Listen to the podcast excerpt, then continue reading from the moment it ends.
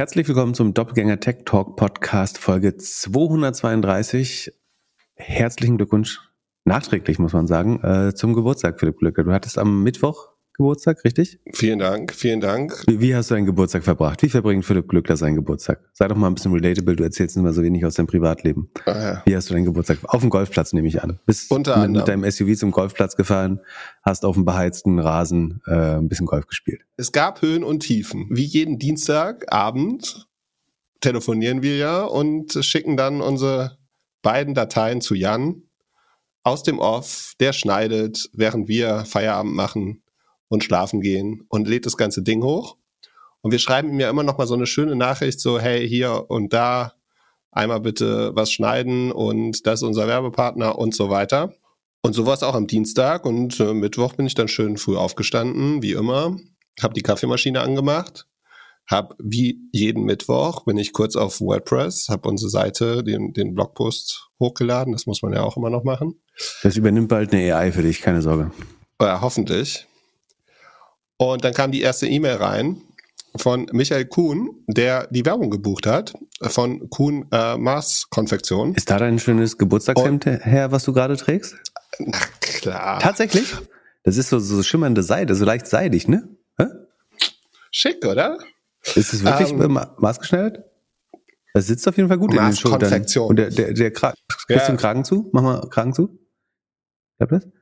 Dass Krass, man den könntest Traum du mit Schlips tragen aber ja, geht. Bei mir ist der Kragen immer zu eng. Muss auch, ich brauche auch maßgeschneidert. Ja, äh, also mach den Termin, äh, Doppelgänger slash Kuhn, ähm, gibt 20 Prozent. Die Werbung hört ihr später nochmal. Ja, ja, mach mal den Kragen Fall. wieder auf, deine Stimme wird noch höher als sonst schon. auf jeden Fall, um 6.30 Uhr kommt eine E-Mail, hey, ich habe den Podcast schon gehört, aber die Werbung ist irgendwie mir nicht aufgefallen. Und dann gucke ich äh, in unser zu unserem in unser System hier. Wir haben das ja gehostet und ähm, und da auch die Werbung in so einem auf so einem Ad-Server. Also es funktioniert so: äh, Wir laden die fertige Podcast-Folge hoch. Da gibt es einen Timestamp und dann gibt es einen dynamischen Ad-Server, da liegt dann die verschiedene Werbung und dann können wir sagen, bitte spiele 30.000 Ausspielungen in der Folge oder spiele in allen Folgen so viel Ausspielungen zwischen dann und dann. So, es ermöglicht den Podcastern genau auszusteuern, wie viel Werbung ausgespielt wird und vor allem auch den Back-Katalog noch zu monetarisieren. Und ja, äh, dann gucke ich rein. Es war, ja, wie gesagt, 6.30 Uhr. Da haben wir schon so 5000 Downloads und tatsächlich no Ad Impression. Also keine einzige Sache ist rausgekommen. Also was hast du falsch gemacht? Ja, erstmal habe ich natürlich, äh, wie man das als gute Führungskraft so macht, mir den kleinsten Mitarbeiter gesucht äh, und äh, zusammengeschissen. Nee, ich habe natürlich gedacht, dass Jan es irgendwie falsch gemacht hat und habe es dreimal geprüft, aber wir haben alles richtig gemacht. Dann habe ich äh, unseren VIP-Support von dem Hoster angeschrieben und sagte so, hey, irgendwas läuft hier falsch, wo ist unsere Werbung? Du, du klingst ein bisschen wie Frank Thelen, der nicht, der erklärt, warum die Silicon Valley Bank gar nicht so eine schlechte Bank ist gerade, aber mach mal okay. weiter. Bin gespannt, was kommt. So, so, so ein Content habe ich mir nicht reingezogen. Den musst du, den musst du mir später erzählen. Aber ja, ähm, und dann habe ich halt den, eine E-Mail geschrieben, hey, ruft mal an. Äh, das ist irgendwie, läuft hier falsch, äh, da kam nichts. Dann habe ich einen Mitarbeiter auf LinkedIn gefunden, der eine Telefonnummer hatte den habe ich angerufen. Ich fand es jetzt keine unmenschliche Zeit mehr. Den ersten Kaffee hatte ich schon, aber der konnte mir auch nicht mehr so oder nicht so wirklich weiterhelfen. Und ja, dann hat mein Geburtstag angefangen und die Downloadzahlen, es war echt so mit die erfolgreichste Folge, die wir hatten, aber halt ohne Werbung. Und dann kam irgendwann um 9.30 Uhr äh, die Mail, hey, wir checken das mal. Ich hatte bei uns auf Discord geschrieben, da kam also ich hatte, es, hatte gemerkt, dass irgendwie, glaube ich, so am Nachmittag dann das erste Mal eine Werbung ausgespielt wird. Auf Discord hat es jemand geschrieben, der meinte dann so, ja, hier um 17 Uhr habe ich die Werbung gehört. Und ja, wir haben einfach die Folge maximal halb so viel vermarktet wie sonst, was ich ja ziemlich ärgerlich fand. Ne? Und es gab halt überhaupt keine wirkliche, äh, keine wirkliche Kommunikation oder so oder keine Sense of Urgency. Und mich hat es tatsächlich so, so genervt, dass ich dann in eine Golfhalle gegangen bin und ein bisschen, äh, und ein bisschen Wut abgelassen habe. Aber äh, wie gesagt, es gab auch Highlights. Äh, die Person, die neben mir gespielt hat, kam irgendwann zu mir und meinte, ob der Computer kaputt wäre oder ob ich wirklich so weit schlagen würde. So, ähm, ja. Also äh, viel angestaut. Ja, und, und es war, es war ein sehr schöner Geburtstag, aber mit der schlechteste Geburtstagsanfang, den ich je hatte. Und, äh, und ja, äh, wir werden jetzt Konsequenzen machen, also äh, ziehen. Die, diese Folge wird Werbung haben und die wird baked in sein. Also ab jetzt hauen wir die Werbung wieder voll in das MP3, das wir hochladen. Ähm, es gibt eine Excel-Tabelle. Aber dann können wir ja nicht, dann müssen wir immer die gesamte Google Folge Doc. verkaufen. Also du vor allen Dingen. Nee, wir verkaufen, wir verkaufen wie vorher die Folge für 20, 30, 40, 100, was auch immer, wie viele, äh, wie viele Downloads. Und nach 30.000 setze ich die Folge auf den Server mit einem Timestamp und ab dann fangen wir an, Dynamic zu machen. Ist das schlauer? Mehr Arbeit, aber nee, es ist mehr Arbeit, aber es äh, erleichtert vor allem Jan und mir die Arbeit, dass wir nicht mehr checken müssen, ob alles funktioniert und einfach hochladen können und entspannt schlafen und morgens checken und wir so eine scheiß Überraschung nicht mehr haben.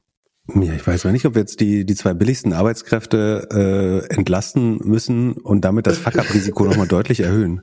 Weil wir, na, ich glaube nicht, dass wir das erhöhen. mal sehen. Also, wenn wir sehen, auf, auf jeden Fall, wenn, wenn, es dann, wenn es dann ein Problem gibt, kann ich wenigstens Jan anrufen und der geht ja auch um 5 Uhr morgens ans Telefon. Von daher ähm, ist das ist das weniger Problem. Und ja, es, es ist schon, schon crazy. Also der Podcast ist mit Abstand das erfolgreichste und beste, was ich je gemacht habe, beruflich so. Es macht jedes Mal Spaß, mit dir aufzunehmen und mit Jan zusammenzuarbeiten und alles macht Spaß an diesem Ding, außer die komplette Technik.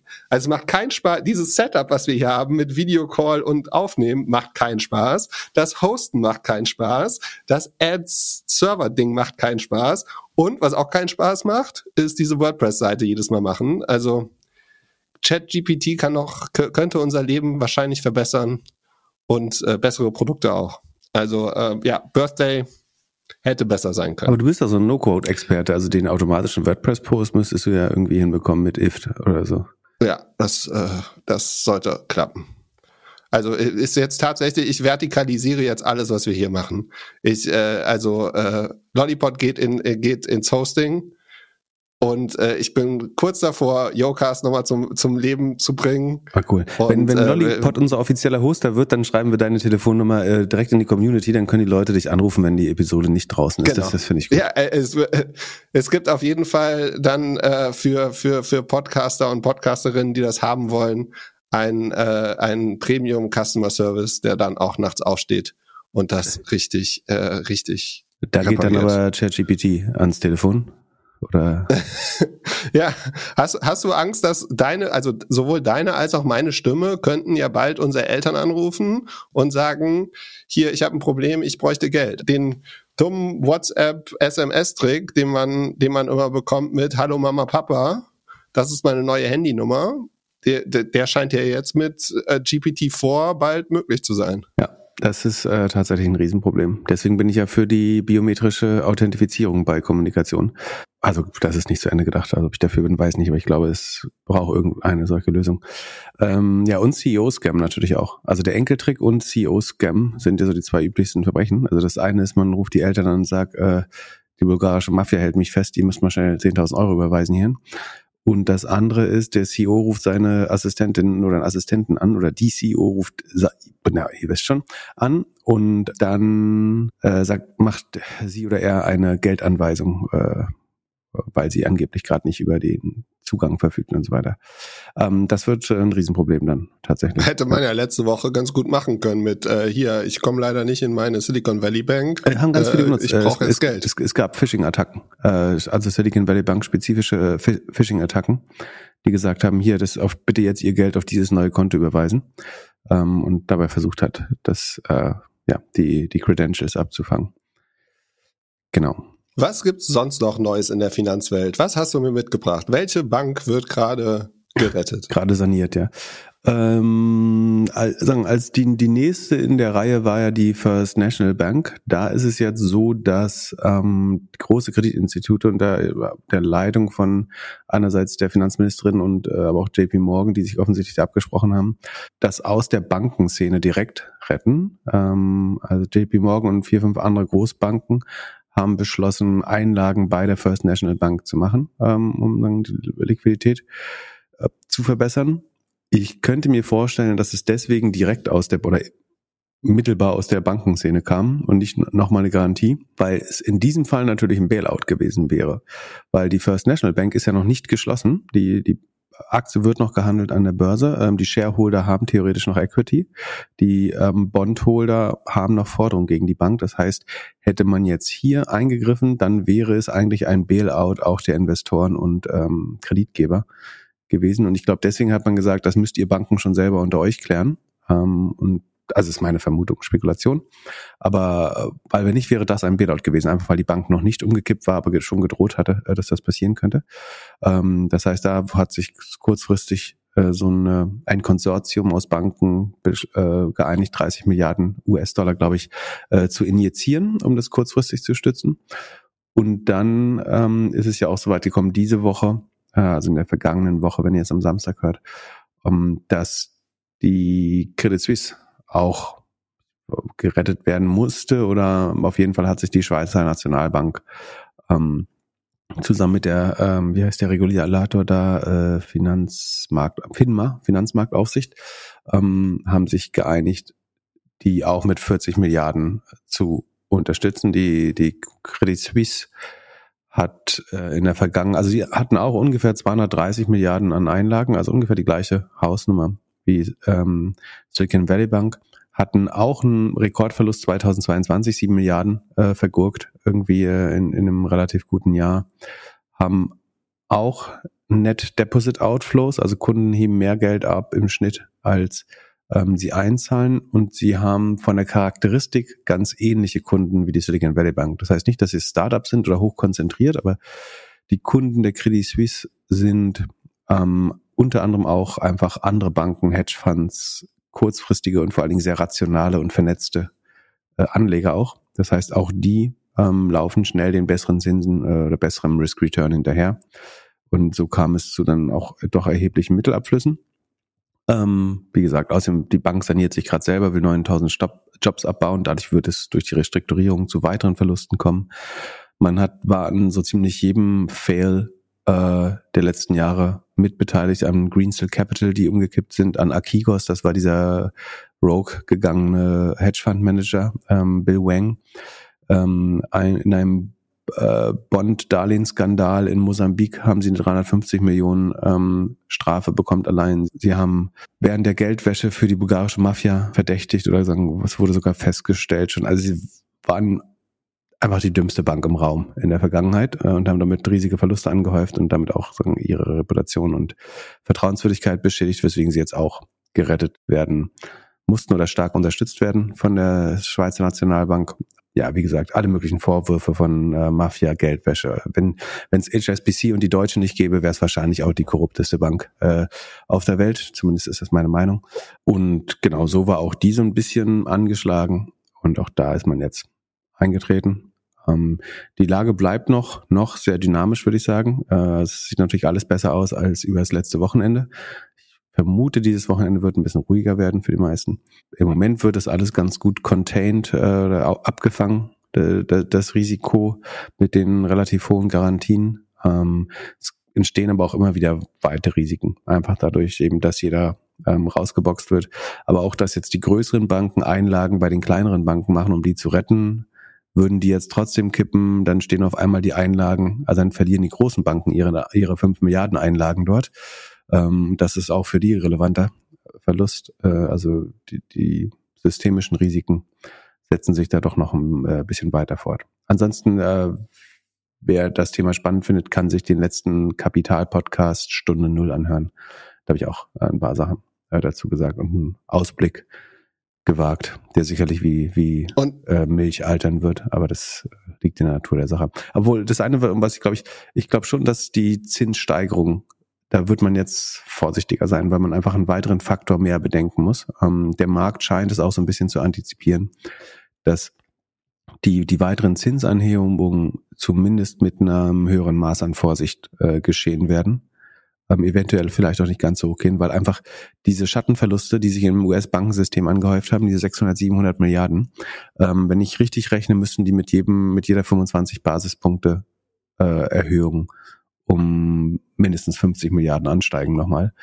Und das muss man halt äh, bedenken. Man möchte die Wirtschaft oder die Inflation vor allen Dingen einbremsen. Man ist bereit dafür, die Wirtschaft ähm, so ein bisschen zu, zu stoppen, weil man die, die Wirtschaft kriegt man wieder in Gang. Die Inflation, glaubt man zumindest, äh, ist schwerer zu beherrschen. Deswegen ist, ist es einem das wert, da die Wirtschaft äh, auch zu beeinträchtigen. Äh, natürlich möchte man aber keine Bankenkrise. Äh, und das ist jetzt ein weiterer Faktor, der mehr und mehr mit einfließt. Und deswegen könnte es heißen, dass das Zinsklima sich stabilisiert und das wäre im Zweifel dann auch wieder gut für Wachstumsaktien und Startups, wenn es zumindest die Angst, dass es noch weiter steigt, weg ist. Wir werden es aber sehen. Das ist keine Vorhersage, sondern nur sagen, ein zusätzlicher Punkt, den man ins Kalkül einbeziehen kann. Könnte es sein, dass das irgendjemand sich so ausgemalt hat und deswegen den, den Stein ins Rollen gebracht hat? Oh, ja, das wäre ein, also ein sehr weiter Regelkreis, aber würde ich eine Bank umkippen, damit die Zinsstraube, na, müsste man schon eine sehr große Wette drauf machen, dass ich dass sich das lohnt. Also es gibt ja diese Verschwörungsmythen, äh, also ich will die überhaupt nicht bekräftigen, aber dass, dass Peter Thiel ja so substanziell beteiligt war an diesem Run, auch das wird in dem Podcast kurz erklärt. Also es gibt Leute, die sagen, er hätte sogar dagegen gewettet, was meiner Meinung nach relativ schnell nachvollziehbar werden würde, was es bisher nicht geworden ist, warum ich glaube, dass es äh, nicht wahr ist. Ähm, auf jeden Fall war er ja einer der ersten, der sozusagen die Alarmglocke geklingelt hat. Die offizielle Lesweise, die bestätigte, ist, dass in einem Founders, also Founders Fund ist das Investmentvehikel der, der Wagniskapitalfonds von Peter Thiel ähm, geleitet, glaube ich immer noch von Steve Rebois auch, äh, Keith Rebois, sorry. Und in einem Investment Meeting da soll das deren Investment Manager, nicht, nicht Peter Thiel selber, sondern die Investment Manager, ähm, die wollten eigentlich in irgendeinen neuen Deal investieren, haben dazu einen Capital Call gemacht. Also Capital Call ist, wenn ein Venture Capital Fonds von den LPs, also den Investoren des Fonds, Geld abruft, weil das eben sozusagen bei Bedarf ad hoc abgerufen wird und nicht etwa investiert wird zuvor, äh, vorab in den Fonds, ähm, sondern der Fonds raised das Geld und damit raised er hauptsächlich Zusagen in den Fonds und wenn der Fonds dann beginnt zu investieren, dann wird nach und nach das Geld der Investoren angefragt äh, und die haben das dann eilig zu überweisen. Bei solch einem Capital Call sollen beide, beide Founders Fund die ersten Probleme aufgetaucht sein. Also dass Investoren berichtet haben, ihr Geld geht nicht schnell genug durch. Sie haben es versucht, bei der, von der Silicon Valley Bank zu überweisen. Man hätte wahrscheinlich erwartet, dass es in wenigen Stunden, wenn nicht Tagen, funktioniert. Da gab es so Probleme und dann scheint bei Founders Fund selber quasi die erste Panik ausgebrochen zu sein oder zumindest sagen, berechtigte Besorgnis. Und dann haben sie nach meinem Verständnis vollkommen rational gehandelt und gesagt, sagen wir covern unser Risiko und ziehen Mittel ab und wir raten das auch unseren ähm, beteiligten Portfolios, Portfolio Companies. Und dann hat es sich sehr stark ausgebreitet im Silicon Valley durch, durch einfach WhatsApp-Gruppen und was man da alles so erfahren hat, weil das natürlich eine sehr vernetzte Branche ist. Und jetzt gibt es natürlich Leute, die Peter Thiel, der natürlich sehr kontrovers ist und dem man auch alles zutrauen würde, ähm, dass ob er das sozusagen mit Absicht geplantet hätte. Wenn man den Hintergrund kennt, dann könnte man sagen, dass er natürlich auch ein Profiteur wäre von einem erneuten Aufschwung der Tech-Branche und einem milderen Zinsszenario. Aber ich traue ihm vieles zu, aber und auch so vernetztes Denken durchaus. Das Gute ist, das ist so ein bisschen, das, das wäre wie eine Domino-Kette, die man schon sehr gut durchdenken kann. Äh, und die genauso funktioniert, das glaube ich schon.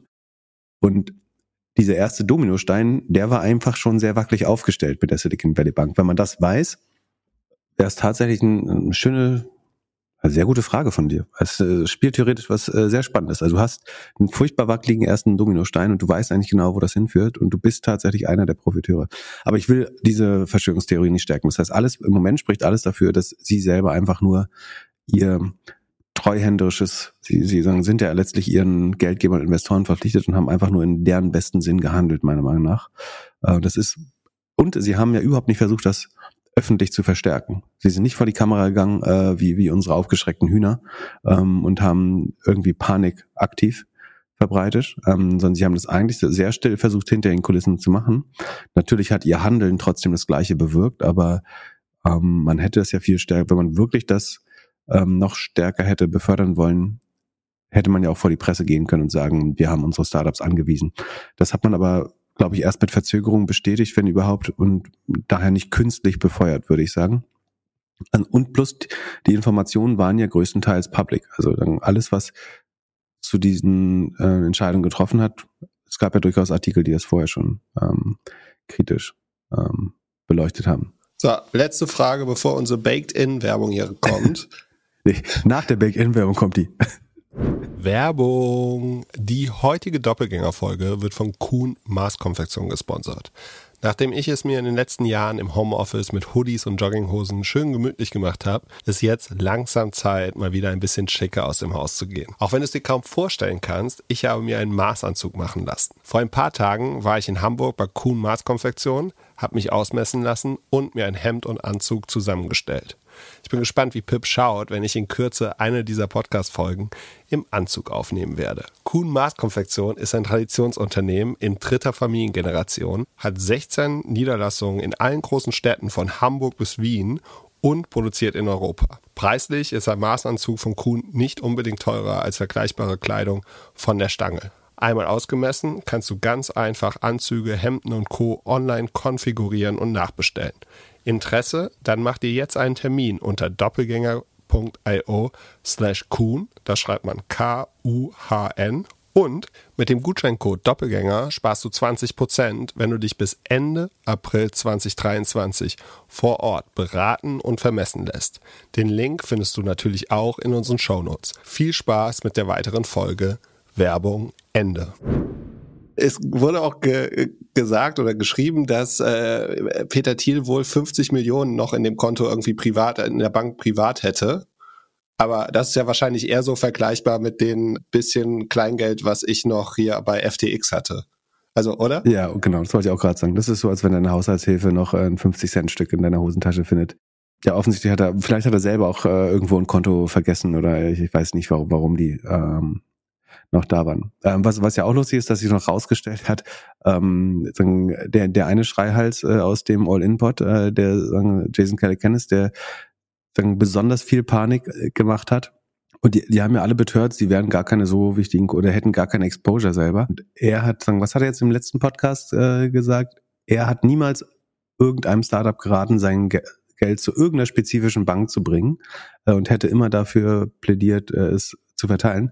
Und dann ist aber auch äh, auf Twitter ein Video, ähm, also noch vor dem Podcast kam das schon raus, ähm, wo er offenbar auch von, von Wein beseelt ähm, bei einer Silicon Valley Bank Veranstaltung sitzt und er erklärt, was für, für ein Premium-Service er genießt bei der Silicon Valley Bank und wo er ganz offensichtlich bei der Kundenakquise ähm, geholfen hat. Also da, da klafft Narrativ und Wahrheit schon sehr, sehr stark auseinander, um das mal vorsichtig zu sagen, bei dem sehr erfolgreichen Podcast. Das Video kommt so ein bisschen rüber, als ob er äh, gerade beim Notar war und irgendwie alles unterzeichnet hat und so happy ist, dass er so einen unheimlich guten Deal bekommen hat äh, auf die Finanzierung seiner Wohnung oder des Apartments oder genau, so. Das muss man fairerweise sagen. Er hat das insofern disclosed, dass er sagen, ohne jede Scham erzählt, dass er sein, sein eigenes, sein Hausdarlehen äh, über die Silicon Valley Bank gemacht hat und ähm, absoluten, ähm, wie sagt man so, White, White Glove äh, livriert Premier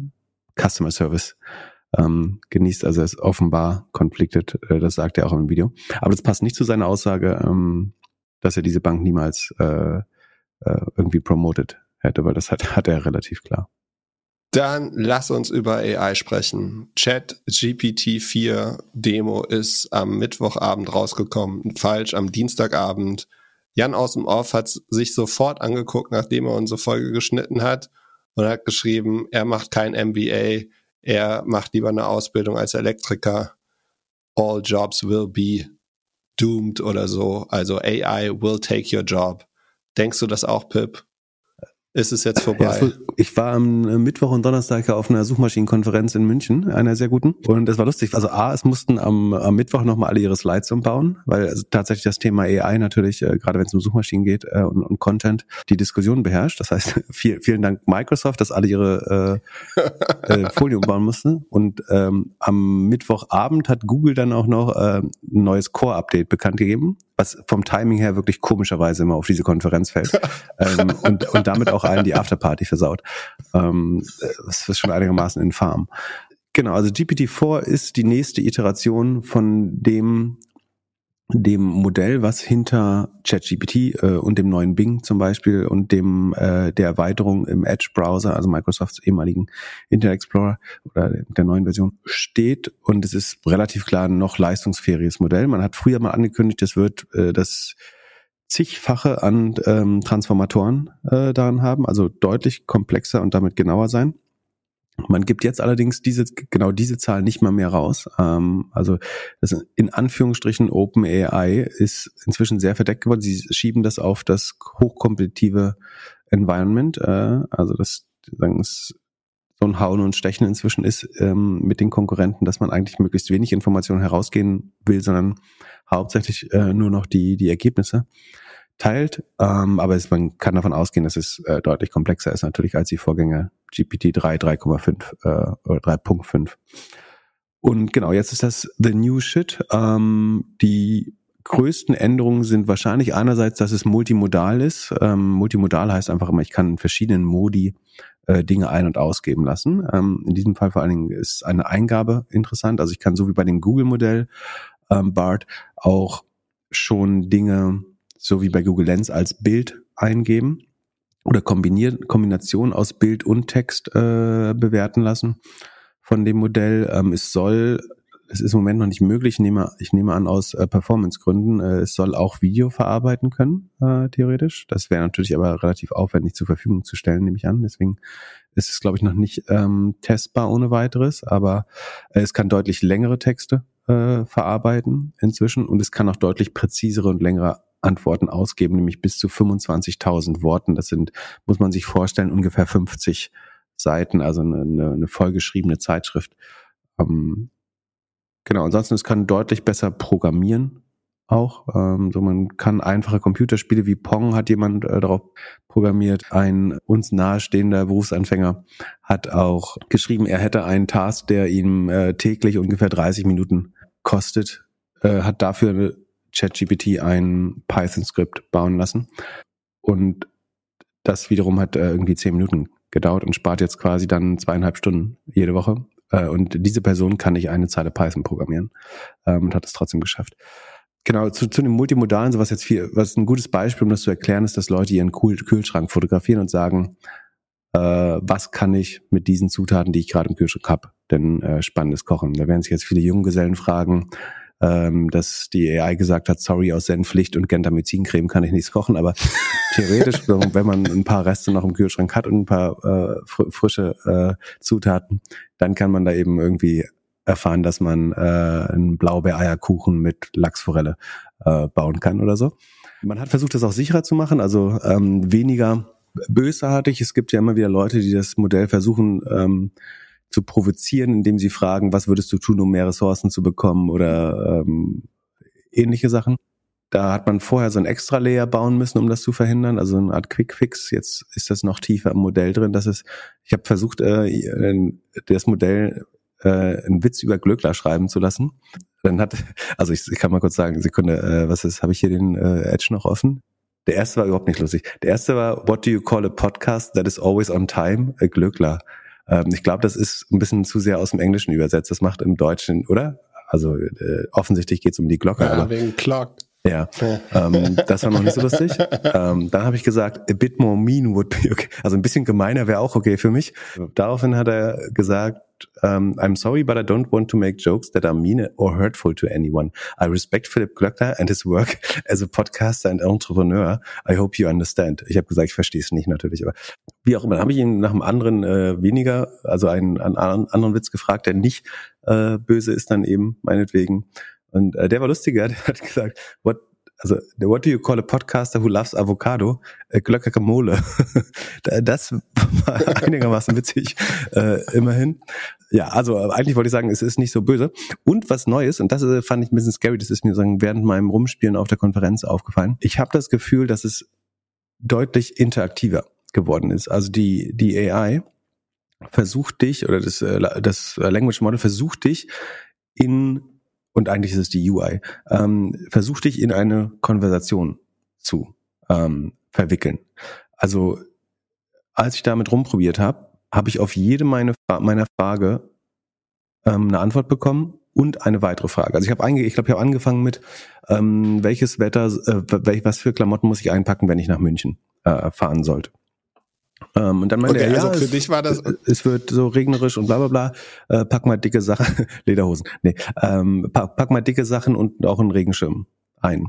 Äh, was ist denn der Grund, warum du nach München fährst? Also es kam einfach immer ein Einsatzfrage am Ende. Dann habe ich geschrieben, so ich will äh, zur SMX-Konferenz.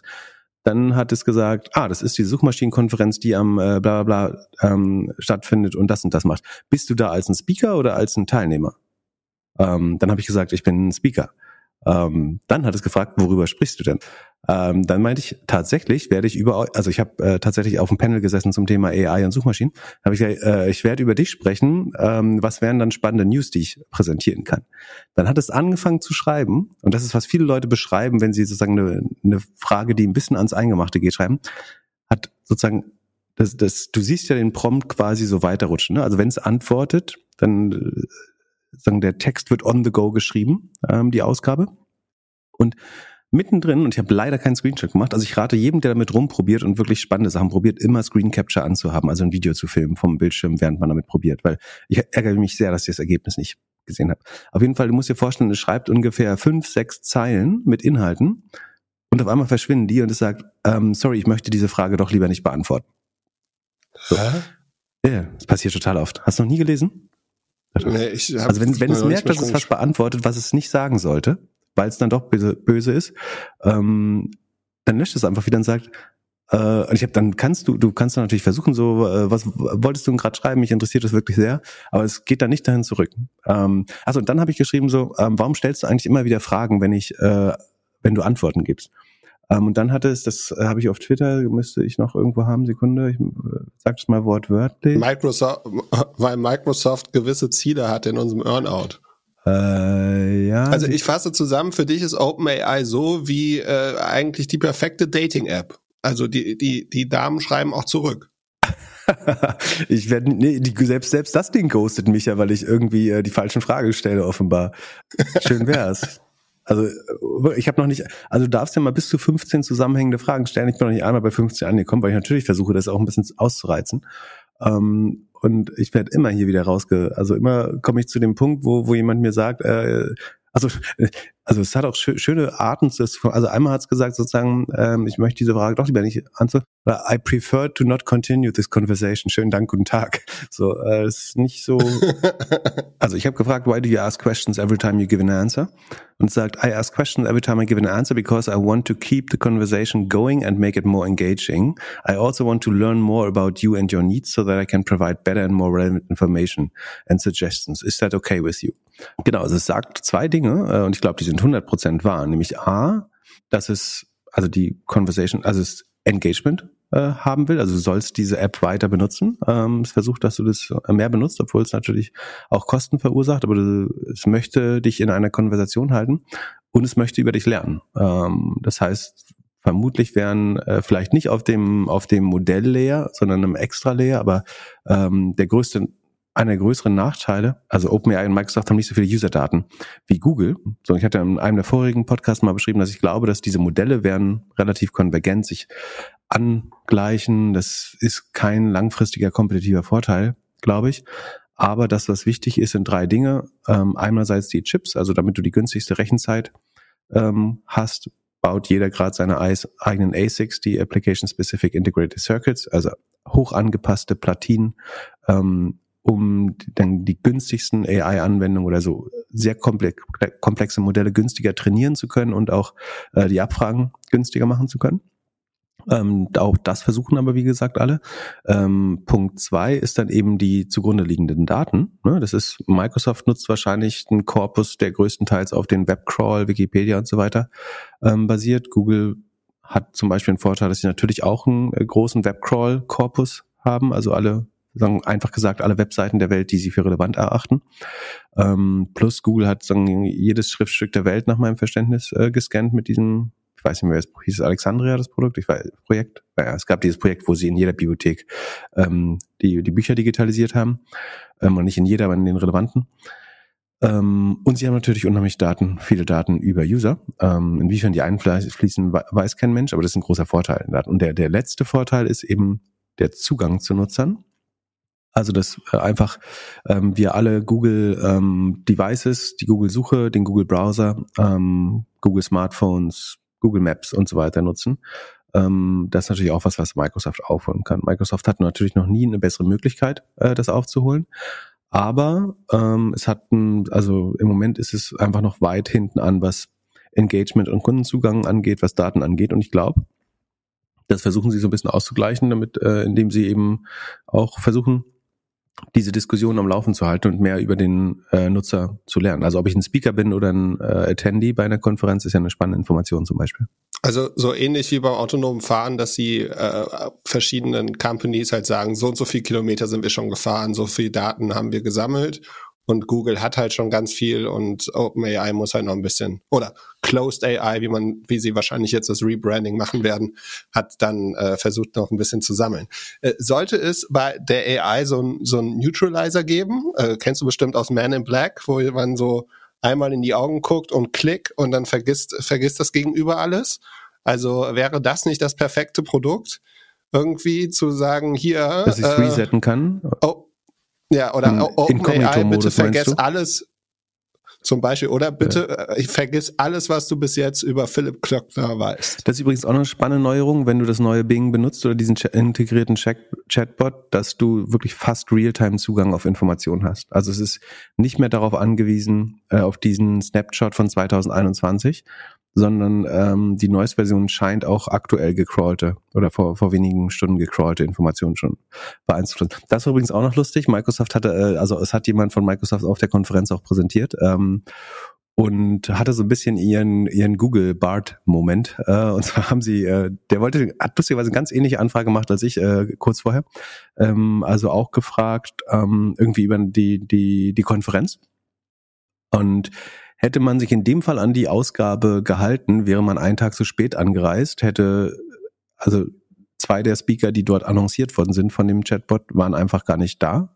Ähm, und der dritte hat einen anderen Vortrag gehalten, als der Chatbot glaubte. Also ähm, das Problem, dass äh, die AI sich einfach Dinge ausdenkt, ähm, ist nach wie vor noch 100 Prozent da. Und also in ganz vielen Industrien und Anwendungsfällen schließt es sich noch vollkommen aus, dass äh, zu nutzen, gerade wenn man an regulierte ähm, Industrien denken. Ich glaube, das sollte nicht davon abhalten, dass einfach in den eigenen Prozessen, also da, wo man noch keine Kundendaten integriert und wo man nichts macht, was irgendwie Customer oder Outside World Facing ist, ähm, also für deine eigene Produktivität ist es, glaube ich, total sinnvoll, mehr und mehr diese Tools schon zu testen und zu nutzen. Wichtig ist sozusagen, dass man alles ähm, hinterfragt, was da rauskommt. Aber gerade bei kreativen Tasks kann es wirklich super nützlich sein, bei Zusammenfassungen, bei ähm, dem Formulieren von irgendwelchen Dokumenten, Ideen, Brainstorming.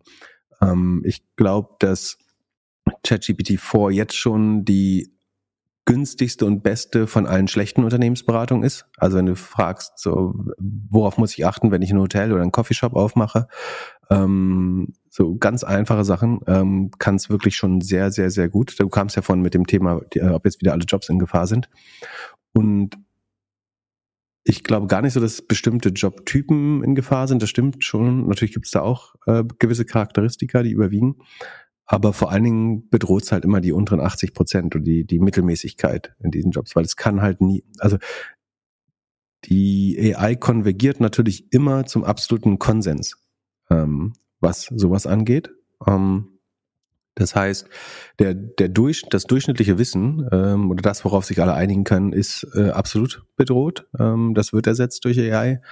Aber also, wahre Exzellenz oder kontroverse Meinungen, ähm, besonders gute Insights, da hat die AI letztlich keinen Anreiz, das herauszugeben, weil sie nicht bestimmen kann. Also sie, ähm, die kann ja keine Wahrheit bestimmen, sondern sie kann nur schauen, was sie aus dem Netz gelernt hat, was höchstwahrscheinlich mit einer hohen Wahrscheinlichkeit die Wahrheit ist. Und das wird immer der, der Konsens und ähm, die Durchschnittsmeinung sein.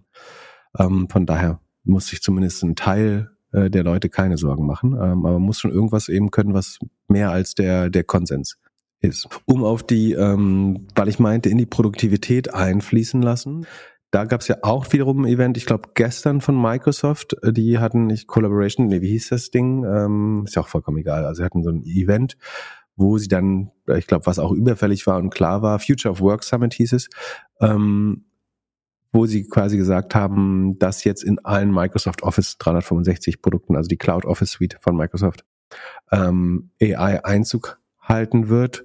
Ähm, das heißt RIP Clippy Hello Copilot. Ähm, es gibt jetzt, so wie im Edge-Browser schon auf der rechten Seite quasi einen Live-Assistenten, mit dem man zum Beispiel ein, sagen wir so ein Amazon One-Pager, ähm, Doc, Doc äh, Word-Dokument kann man in eine automatisch in eine Präsentation. Ähm, also, ihr, also würden wir beide ein Meeting haben und wir denken uns ein neues Produkt aus, ähm, dann könnten wir das von Zoom oder einem anderen Produkt in ein Doc umschreiben lassen und dieses Doc wiederum in eine Präsentation schaffen und dann würde es auch der Vorstand verstehen, quasi. Solche Dinge sind möglich. Vielleicht kann man Excel endlich erzählen, dass 28.4.2023 ein Datum ist im Deutschen. Da bin ich mir noch nicht so sicher, ob das in den nächsten 20 Jahren ge gefixt werden kann, aber AI wird in alle äh, Office-Produkte und Produktivitätsprodukte von Microsoft einfließen. Das gleiche passiert natürlich parallel ähm, bei, bei Google, die mit Sicherheit, äh, die nutzen das, äh, ich glaube, das PALM-Modell, Pathway Language Model, auch ein anderes Large Language Model. Genau, also da werden wir das sehen und das ist ja eigentlich auch der spannendste Markt. Ich glaube, noch, noch lange bevor wir irgendwelche Filme produzieren lassen oder 100 Prozent der Texte mit sowas schreiben, ähm, kann es vor allen Dingen erstmal die Arbeitsabläufe in der Firma äh, optimieren und jeder Einzelne kann, glaube ich, viel Zeit sparen, wenn er und vor allen Dingen ist es, glaube ich, eine Skill, die man bilden muss. Also wenn du in fünf Jahren keine Prompts schreiben kann. Also Prompts sind quasi die strukturierten Anfragen. Und im Moment ist natürlich so noch so, dass jeder die gleichen Prompts benutzt. Also vor allem die unsophistizierten Nutzer tippen da halt ein, erzähl mir mal eine Geschichte oder erzähl mir einen Witz. Spannend wird es halt eben, wenn ich sage, also je komplexer die Prompts werden, desto besser werden natürlich die Antworten. Ich kann sagen, mach mir, erzähl mir einen Philipp Glöckler Witz im Stil von Dave Chappelle, ähm, wie er ihn nach 22, nach 24 Uhr in einem äh, dunklen Club erzählen würde. Vielleicht bekomme ich dann endlich meine harmvolle Antwort oder so.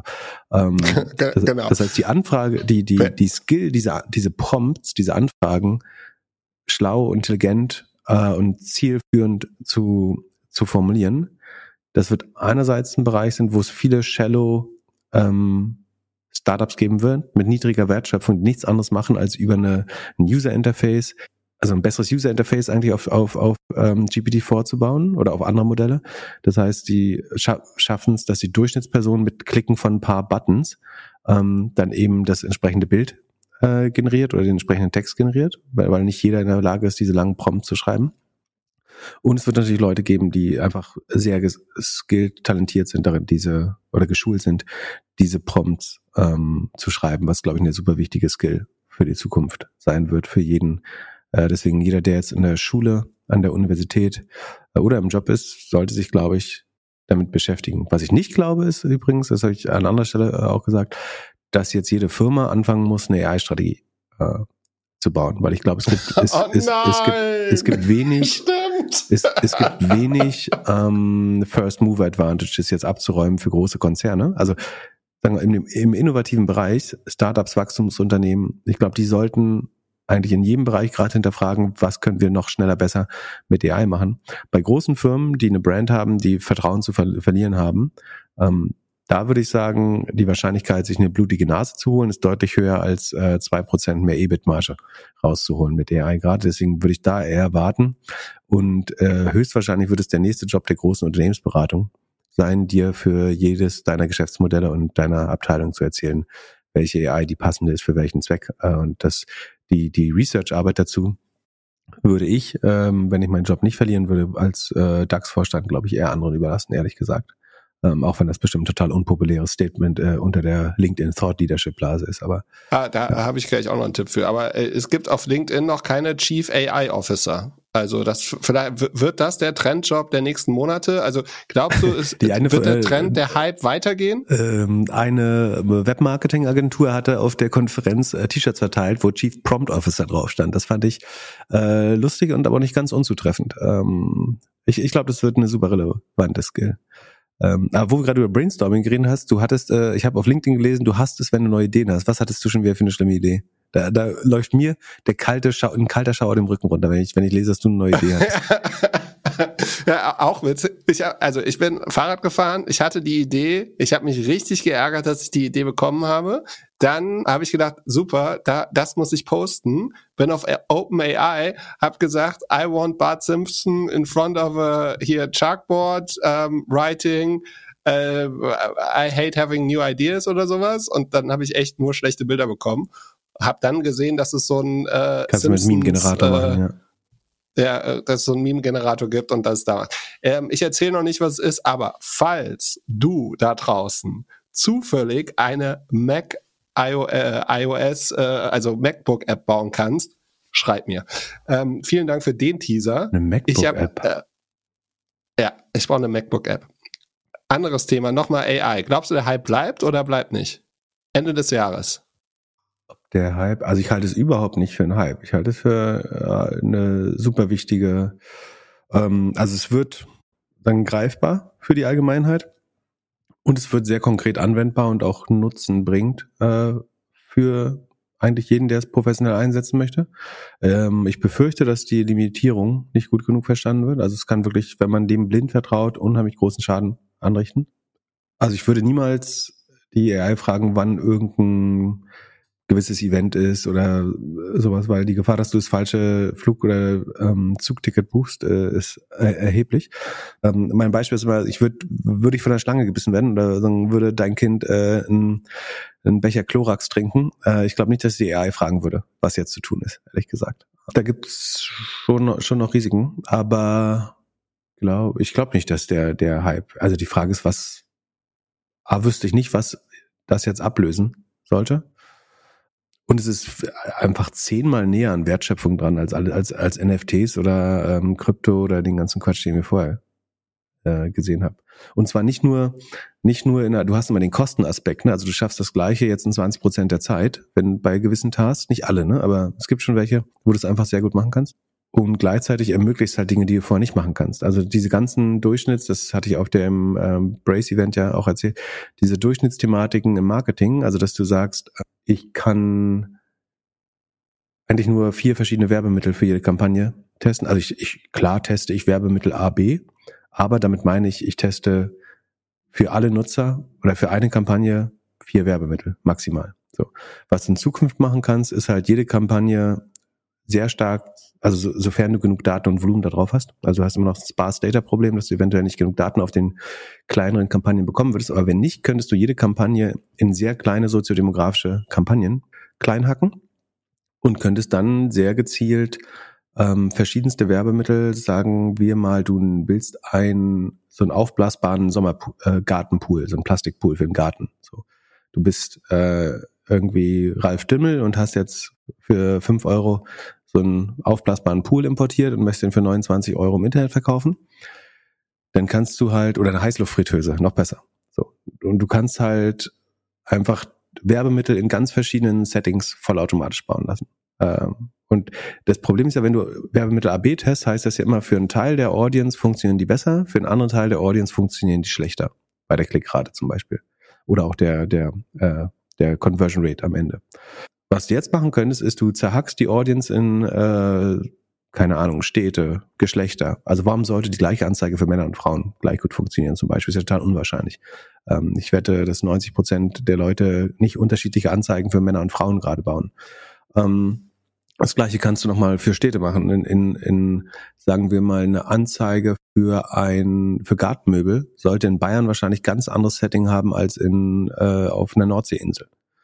Ähm, und das alles wirst du mit AI viel besser machen können. Das heißt, du kannst ähm, auf gewisse ähm, Hautfarben, Hautfarben darfst du ja nicht mehr targeten, glaube ich, aber theoretisch sagen könnte, eine Heißluftfritteure Töse sieht in einer weißen Familie oder in einem Junggesellenhaushalt vielleicht ganz anders aus als in einer farbigen Familie oder bei Rentnern oder so. Und das kannst du, kannst halt jetzt Werbemittel für jeden Zweck generieren lassen. Davon auch noch vier verschiedene Conversion-optimierte Versionen. Und die kannst du dann gegen ganz verschiedene, sagen, kleingehackte Zielgruppen laufen lassen. Und das muss per Definition zu einem deutlich besseren Ergebnis führen, sofern ausreichend Daten in jeder Gruppe angesammelt werden können, weil die AI braucht zum Optimieren natürlich auch möglichst viele Daten.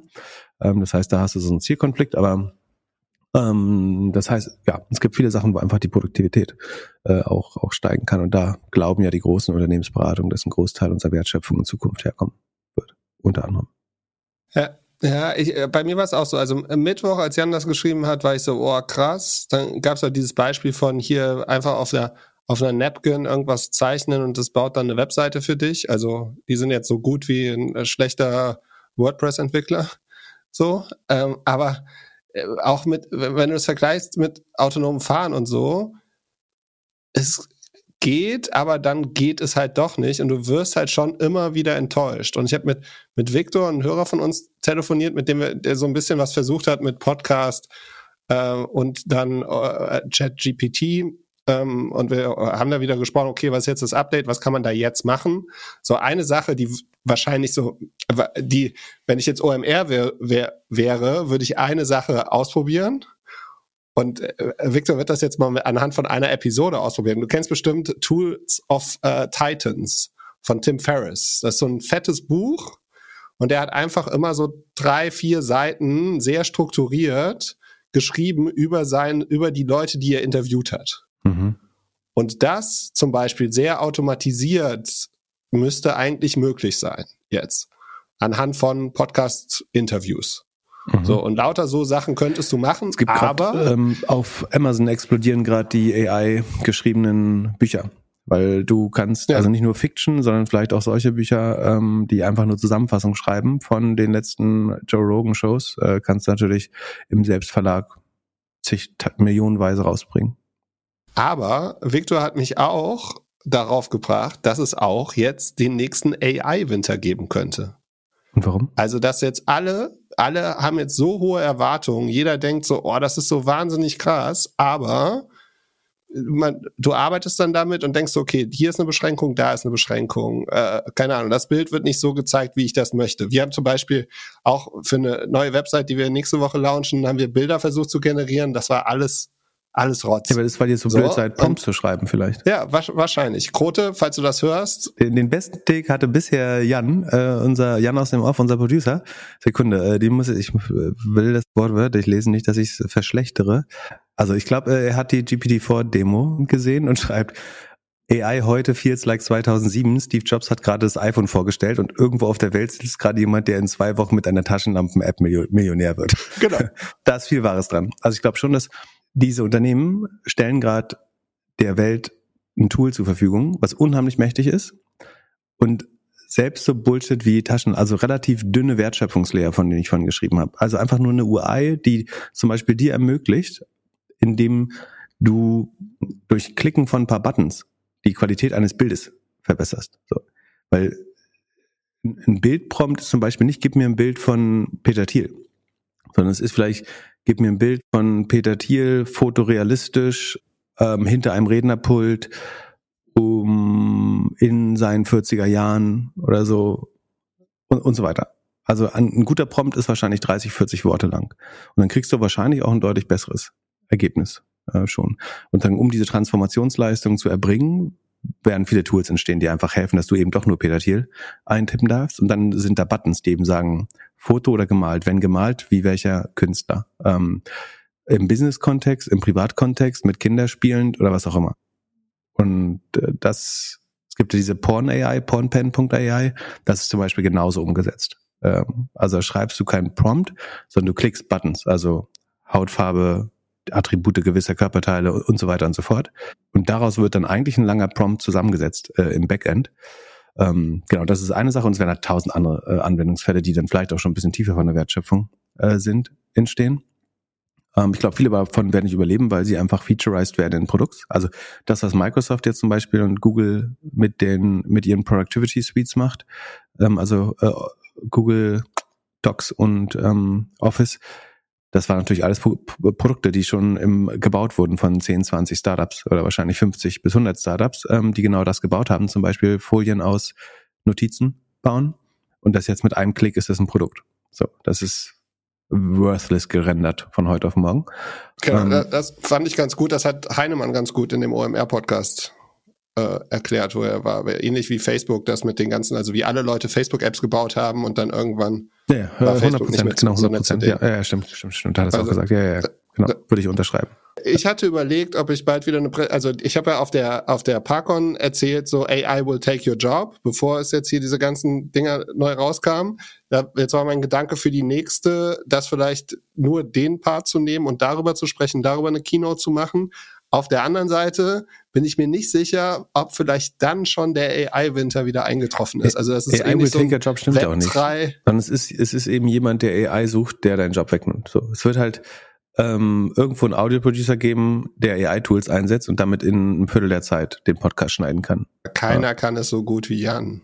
Jan ist unersetzlich, keine Frage. Jan, Jan ist der, der die Taschenlampen-Map baut. Ich glaube, der Einzug in die Produktivität der sagen, agilsten äh, und dynamischen Arbeiterinnen ist äh, unabdingbar. Und allein das wird äh, so viel ändern. Ähm, die Frage ist halt auch, wie, also machen die Leute deswegen mehr oder ist es eher so, dass man eben einen Halbstunden-Task täglich äh, auf eine Minute kondensiert bekommt und einfach einen zweiten Job annimmt oder eben in Kapstadt nochmal surfen geht dann morgens.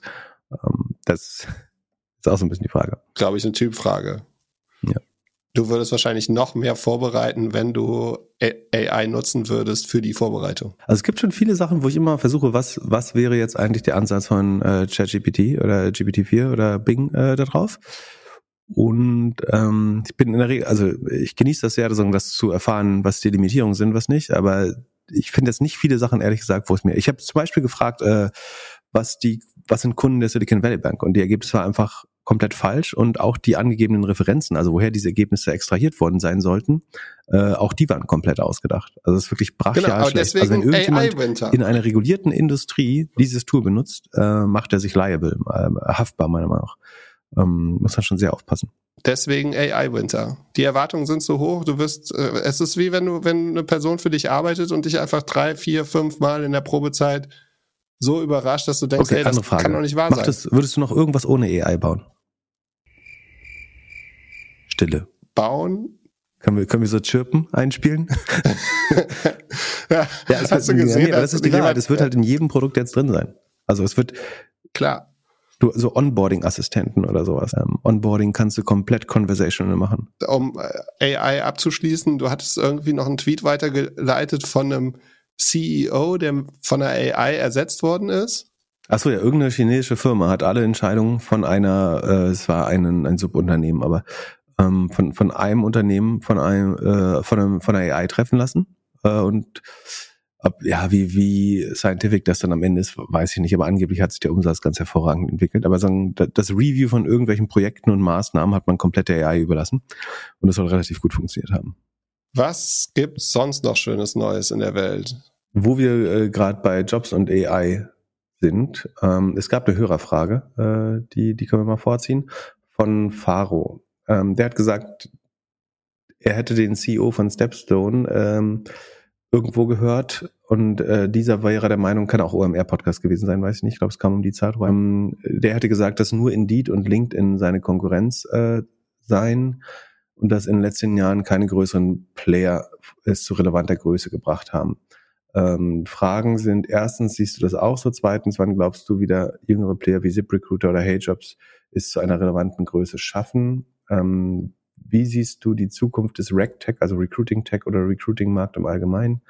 Ist hier ein wirtschaftlich fetterer Deal bekannt als der von Springer? In Klammern, die hätten, haben äh, vor langer Zeit für 20 Millionen Stepstone akquiriert ähm, und sind angeblich beim avisierten IPO 6, 7 Milliarden wert. Ganz viele Fragen. Ähm, erstens, ob ich das auch so sehe. Ich glaube schon, dass äh, der, der Jobmarkt relativ konzentriert ist. Also die wirklich relevanten Player sind äh, einmal Indeed, Glassdoor, die beide zur Recruit Holdings äh, gehören. Das ist wahrscheinlich ähm, richtig so. Ähm, und sagen in, in Europa und UK ist äh, Stepstone, also und äh, Disclaimer, ne? also bei bei HeyJobs sagen bin ich beteiligt ähm, als Advisor. Ähm, bei Stepstone habe ich bei der Due Diligence äh, geholfen. Also, alles, was ich jetzt sage, ist sagen mein eigenes und Markt-Know-how natürlich nicht, was ich aus irgendwelchen interner erfahren habe. Also der Markt ist sehr äh, du, durchaus konzentriert. Ne? Also in, in, Indeed ähm, ist, ist wirklich sehr groß, Stepstone äh, in Europa, auch sehr groß in den USA, glaube ich, weniger. Ähm, da haben sie aber Appcast, glaube ich, heißt es Appcast, ich glaube Appcast, ähm, akquiriert, die wiederum relativ äh, groß sind da oder größer werden. Ähm, man muss schon noch sagen, dass die, die großen GAFAs natürlich ähm, ein Risiko sind. Also Google versucht mit Google Jobs ein eigenes Produkt zu bauen, was ähm, nicht erfolglos ist, aber jetzt auch nicht, ähm, wie sonst oft der Fall ist, über Nacht zum Marktführer gekürt werden konnte. Ähm, Facebook hat ein Jobprodukt versucht zu launchen, war relativ unerfolgreich damit. Ich glaube, ich glaube in den USA ist ZipRecruiter auch äh, tatsächlich ähm, relevant groß. Äh, nach sagen, meinem besten Wissen ähm, gewinnt auch HeyJobs relevant Marktanteil in Deutschland, ist aber natürlich immer noch signifikant kleiner ähm, als ähm, Stepstone, aber ist auch nicht 100% im gleichen Markt. Äh, Stepstone ist natürlich hauptsächlich noch für White-Collar-Jobs, geht auch in, in andere Jobbereiche rein, nach meinem Verständnis. Ähm, HeyJobs ist äh, deutlich breiter aufgestellt, äh, sozusagen was den unteren Teil des Markts auch angeht, aber auch nicht, auch das nicht exklusiv. Ich glaube, das Spannendste ist, äh, also ich glaube, prinzipiell wird dieser Markt wachsen, weil diese, die, die Arbeiterlosigkeit, das Zitat von äh, dem Stepstone CEO ähm, Sebastian Detmers, der auch ein Buch darüber geschrieben hat, ist ein riesiges strukturelles, langfristiges Problem. Also einfach gesagt, es gehen viel mehr Leute in Rente, als in die Berufstätigkeit eintreten. Ähm, das ist, glaube ich, eine strukturelle Lücke von rund einer halben Million im Jahr allein in Deutschland. Das heißt, ähm, das sind Jobs, die wir im Moment nicht füllen können. Ähm, das ist in allen, nach meinem Verständnis, in allen westlichen äh, Ländern und den meisten Ländern der Welt, also auch äh, anderen, also alle, die nicht irgendwie im Kommunismus ihre gesamten ähm, Menschen umgebracht haben ähm, oder eine sehr hohe Reproduktionsrate haben, da wird man dieses Phänomen vorfinden.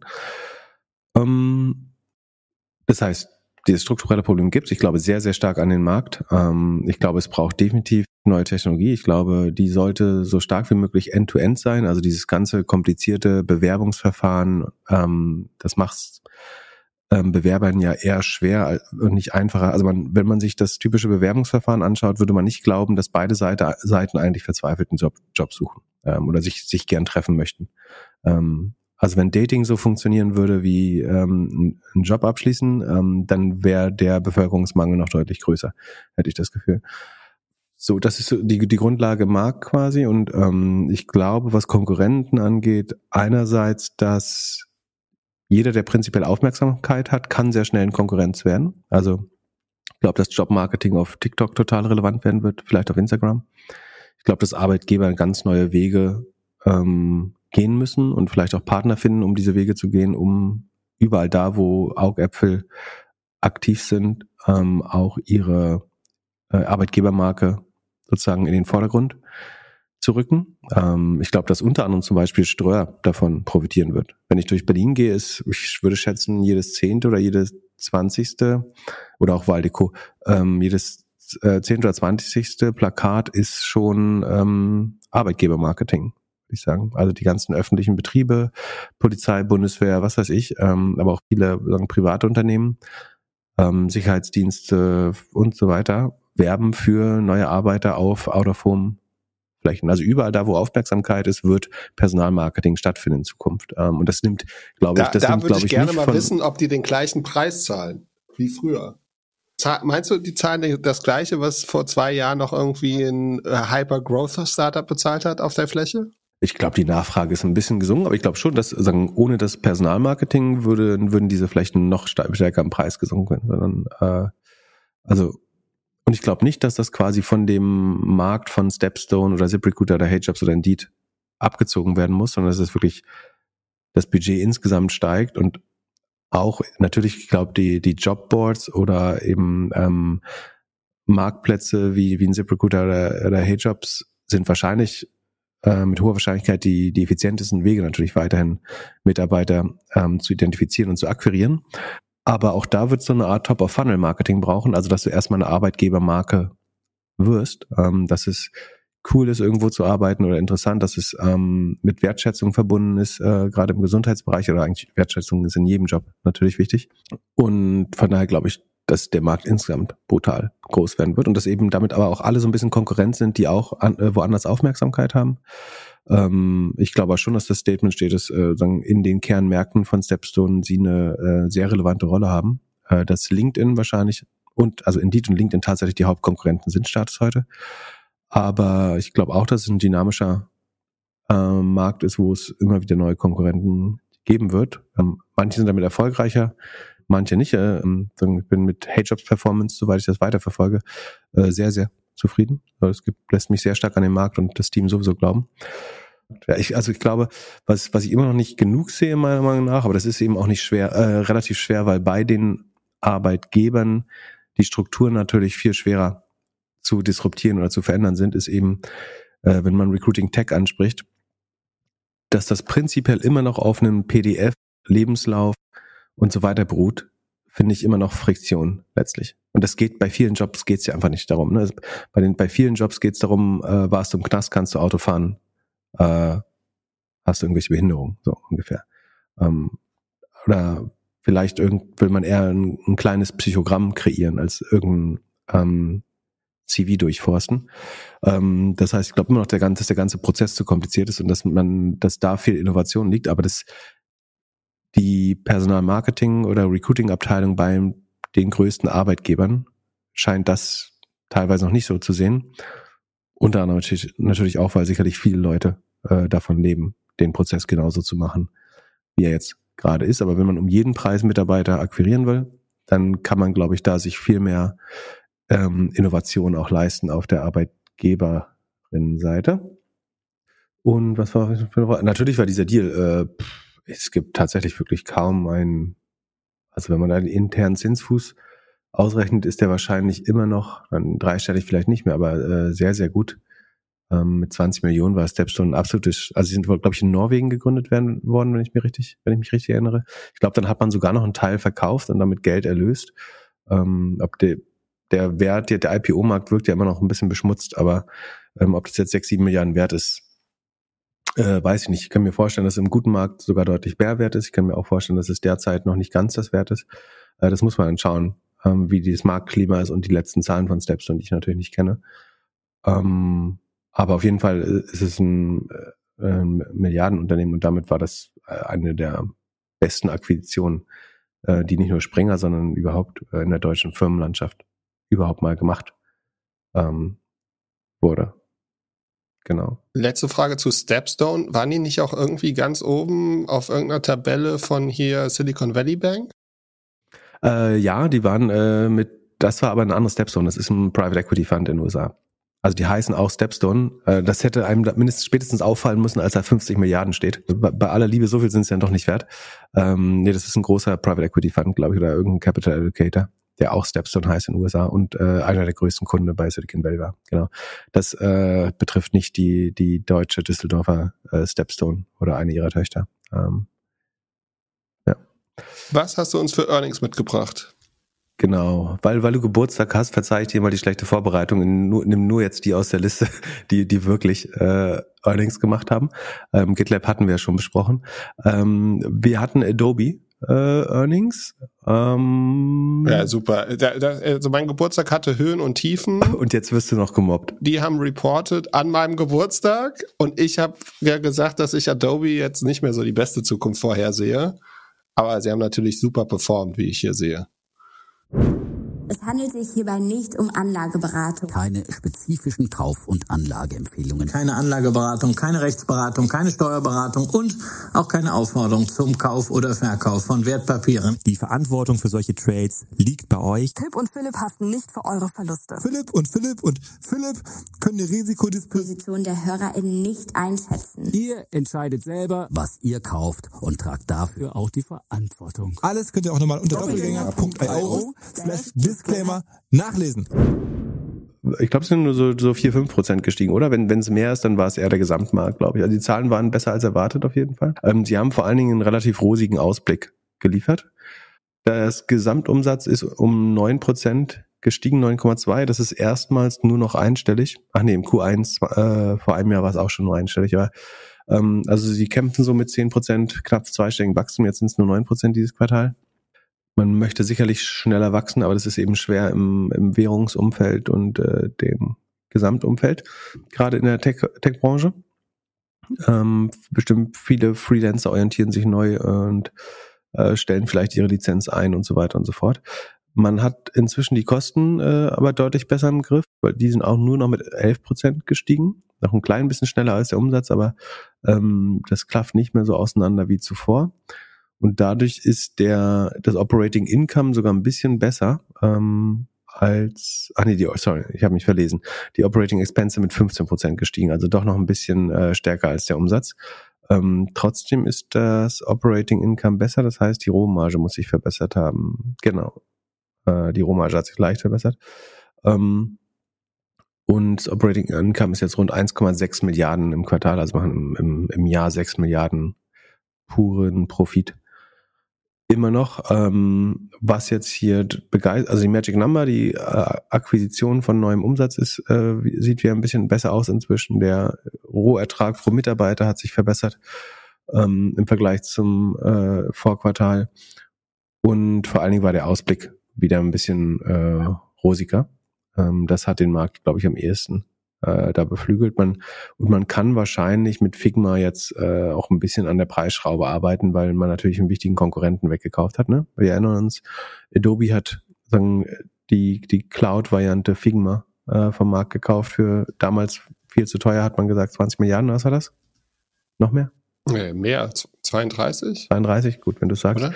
Ähm, das galt als zu teuer, aber es gibt ihnen eben die Möglichkeit, vielleicht, ähm, da es jetzt keinen direkten Konkurrenten gibt oder nur so Produkte, die nochmal von der Professionalität ein bisschen weiter unten liegen, sowas wie Canva, ähm, können sie wahrscheinlich an einem Preis arbeiten und glauben auf jeden Fall, dass sie nächstes Jahr ähm, etwas dynamischer wachsen ja. und das hat der, Moch, der Markt gemocht. Ja, ko äh, hier Korrektur natürlich sofort gegoogelt, äh, 20 Billionen Milliarden waren richtig. Ja, Nobody's surprised. Dann, ich schon.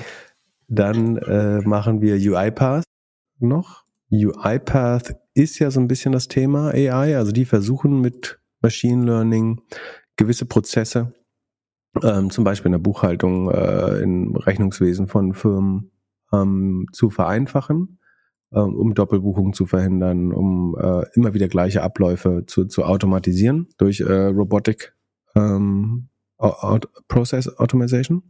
Die wachsen beim Gesamtumsatz immerhin um 6,5 Prozent noch. Im Vorquartal waren es 20, davor 24, davor 32. Also es ist eine erhebliche Verlangsamung ähm, des Umsatzes.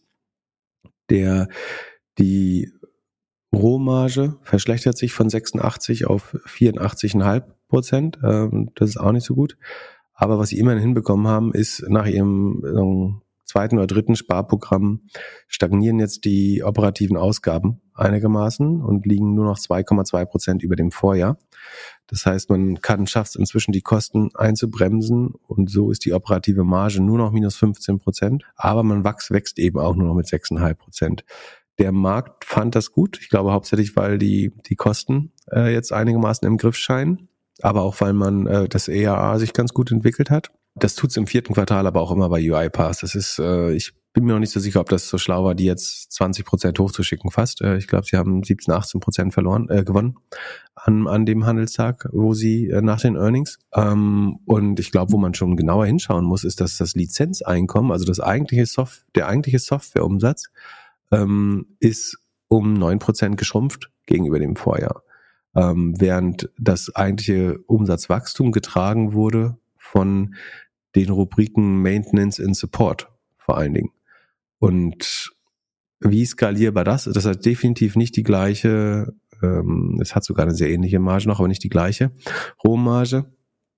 Und das ist fürs Image natürlich, klingt das wieder so wie, das ist ja eher ein ähm, Accenture mit einem Tech-Aufkleber als äh, wirklich eine skalierbare SaaS-Lösung. Ähm, die Revenue Expansion sieht mit, ich glaube, 123 Prozent, 123 Prozent DBNEA noch ganz gut aus.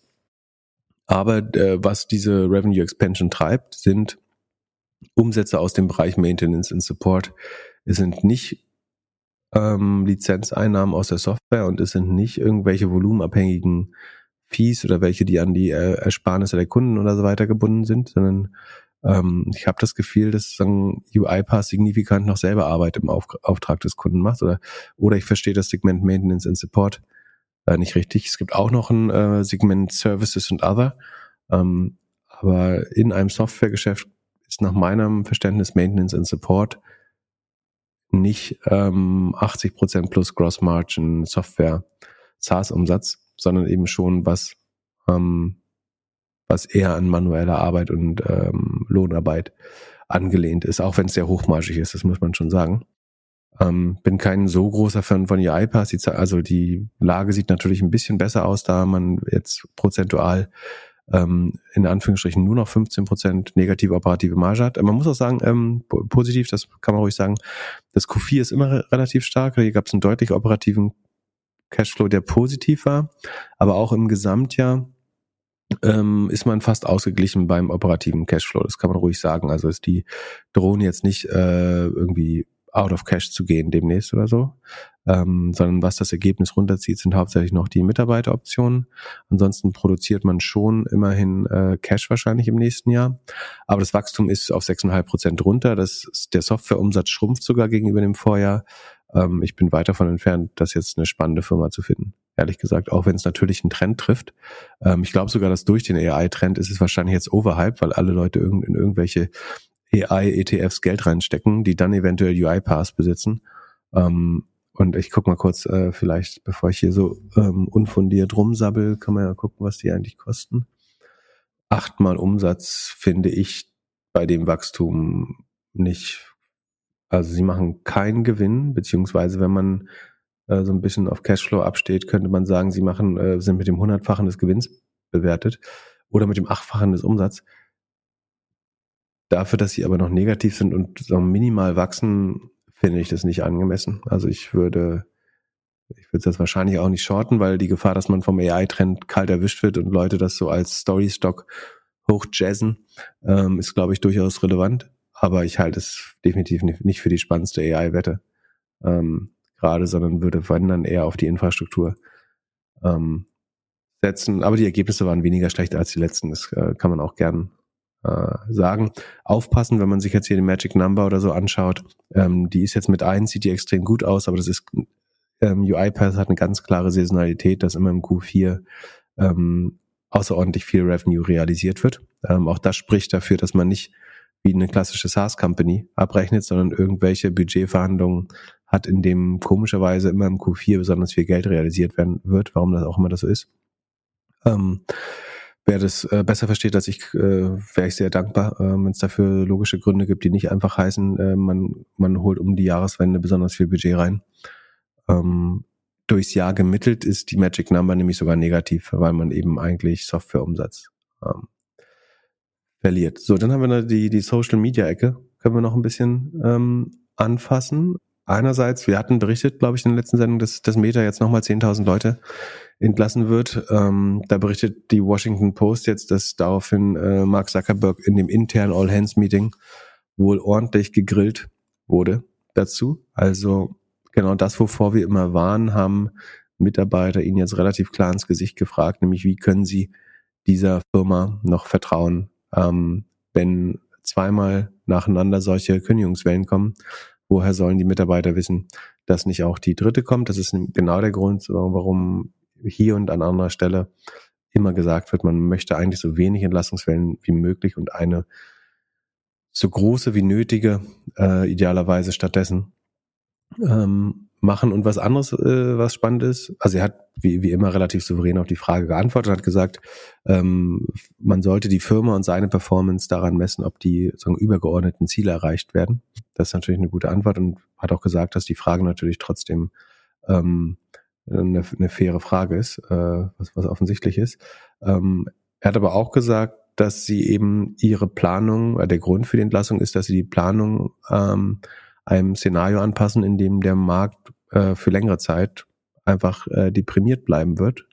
Und das wiederum, glaube also ich das lesend sehe darin mein Narrativ bestätigt, dass Facebook unter, Facebook unter anderem auch deswegen ähm, weitere Serverfarmen und so weiter nicht gebaut hat, weil sie glauben, dass das Wachstum, äh, dass das berechtigen würde, nicht kommen würde in den nächsten Jahren. Und ähm, ich glaube schon, dass Facebook jetzt wieder relativ gesehen eine attraktivere Aktie wird, oder es äußert sich ja ganz offensichtlich im, im, im Aktienkurs, der sich schon deutlich verbessert hat, ähm, weil diese Sparmaßnahmen natürlich die Profitabilitätslage der Firma deutlich verbessern.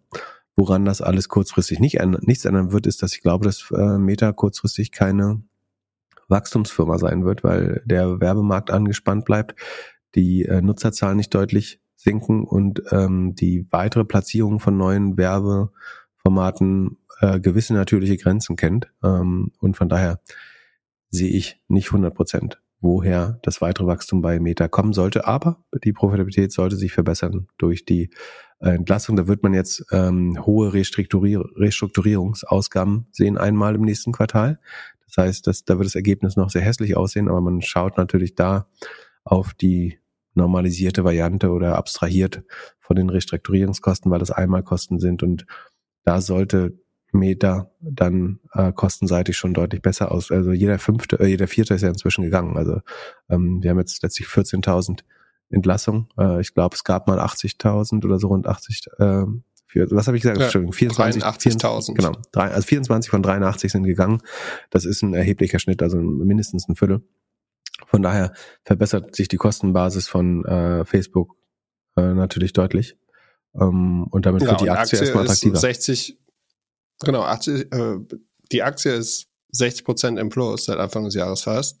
Wenn man das jetzt als Unternehmerin, Unternehmer hört, in einem Startup, egal zu, in welcher Größe, sollte man dann nicht auch langsam daran denken, irgendwie 10, 20 Prozent vielleicht zu entlassen? Oder kann man es einfach ab, ablegen mit äh, Meta hatte viel zu viele Leute und vor allem die Wette auf Metaverse war falsch und äh, wir sind schon so lean und effizient, wie wir das immer sein wollten? Also ich glaube nicht, dass der Grund, dass Mark Zuckerberg oder Elon Musk Leute entlassen, der Grund ist, warum du Leute entlassen solltest. Das ist äh, vielleicht eine externe Rechtfertigung, die da geschaffen wird oder die die Toleranz gegen sowas ähm, verbessert. Dadurch, dass alle großen Tech-Konzerne es machen, scheint es eher berechtigt, wenn auch andere Firmen das äh, tun würden.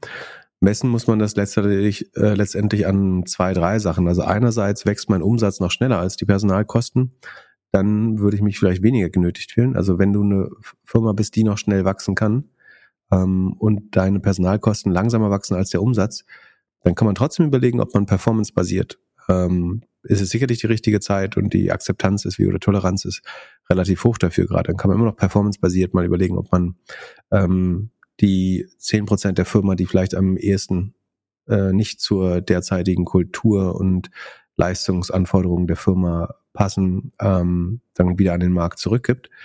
Aber ähm, also das sind die zwei Überlegungen, die man sich eigentlich äh, stellen muss. Ich würde es nicht, also entlassen sollte keine Mode Modeerscheinung werden, glaube ich. Aber und es hängt natürlich davon an, wie, wie viel du geheiert hast in der Vergangenheit, weil je schneller und je mehr du geheiert hast, desto wahrscheinlicher ist es auch, dass du eben nicht nur Leute geheiert hast, die dann auch 100 Prozent das, das Versprechen eingelöst haben, was du was du mal an sie hattest oder die Erwartungen, die du mal an sie hattest.